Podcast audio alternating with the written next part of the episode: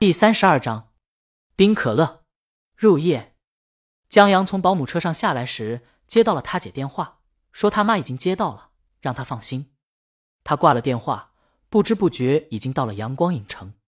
这场首映式就在这举办。他进到商城的时候，见到很多人在排队，电影宣传海报占据了一整面墙，还有许多海报和易拉宝展架，上面大多是电影画面和台词。江阳还见到了用主题曲《送别》做的海报，一壶浊酒尽余欢，今宵别梦寒。江阳没跟李青宁一起来，这首映礼来了不少记者，他可不希望让人围观。他拿的是嘉宾邀请函，所以不用排队。在兑了票以后，江阳上到了电影院所在的那一层，在大厅等候的依旧有很多人，在展板面前围了一堆记者，趁嘉宾签名时拍照。江阳左右看了看，很好。李清明还没上来，他去给自己买了一大杯冰可乐。这可乐带冰才是王道啊！有冰的可乐才有灵魂。然而，不等他喝一口，有人拍他肩膀，吓了江阳一跳。他忙把可乐藏起来，回头一看，不是李清明，拍广告的那个演员，他记得叫唐波。江兄弟，你也来这了？唐波穿着一身不合身的西服，不舒服的扭动下身子。哦，是。江阳把可乐拿出来，你也来参加电影首映？唐波嘿嘿笑起来。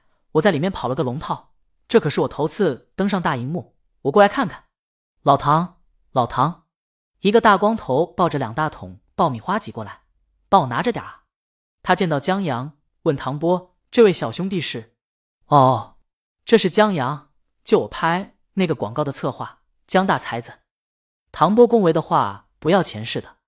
大光头急忙握手，又因为手里有爆米花，就塞给唐波，然后再伸出手。唐波的贵人啊，那个广告我看了，拍的太好了，老唐英为那个广告都出名了，现在见面都叫他碧云涛哥。别他妈瞎扯犊子！唐波推了大光头一把，给江阳介绍：“这是我朋友老朱。”就在这时候，展板那面传来一阵骚动，李青宁穿着一身斜肩红色礼服，留着披肩长发。出现在众人面前，又酷又飒又冷艳。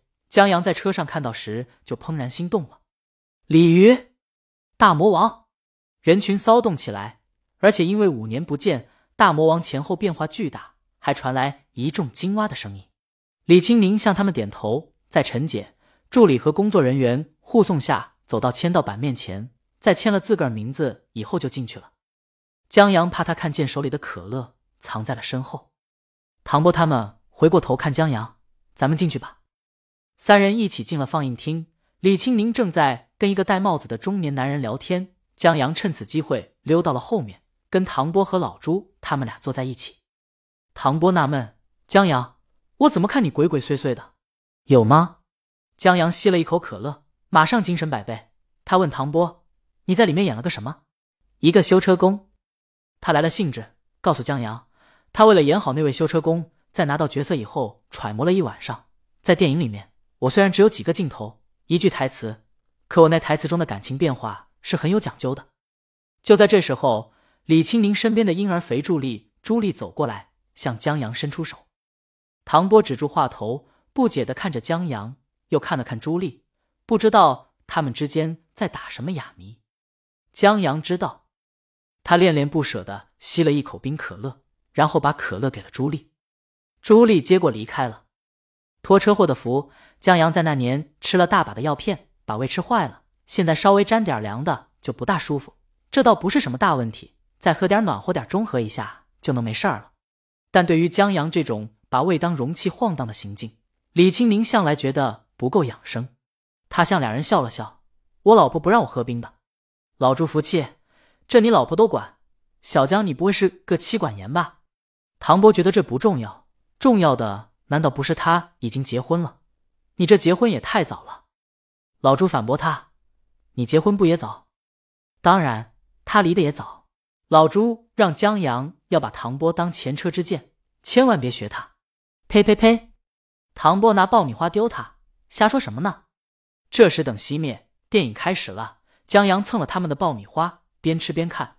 这大导演导的电影就是不一样。不提演技和剧情，就这风景拍的跟旅游宣传片一样。两位主演演的也好，不愧是影帝。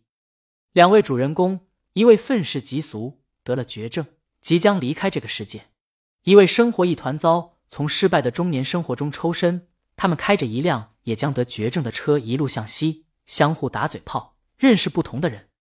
在他们的一路前进中，友谊、爱情、坦诚、勇气不断涌现。愤世嫉俗的人在不断跟这个世界和解。整个电影院都沉浸在这场送别的公路旅行中了，情绪慢慢的流淌。当好友在斜阳笑声中闭上双眼时，悲伤的情绪到了最低点，在整个放映厅里弥漫。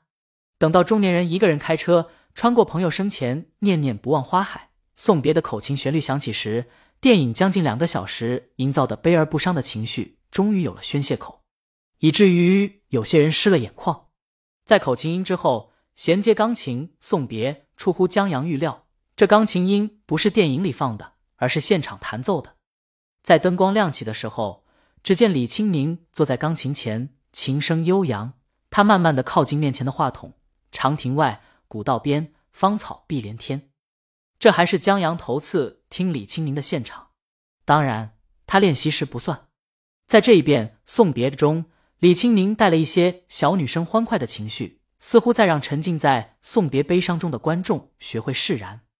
众人的目光聚焦在李清明身上，他淡定从容，歌声牵引着人们的思绪，让人们沉浸，思绪飞扬，让所有人静静的听着，在目光中浮现出电影中送别的一幕又一幕，终于明白，人生就是不断的离别、相遇，相遇要珍惜，离别要祝福，重逢更是缘分。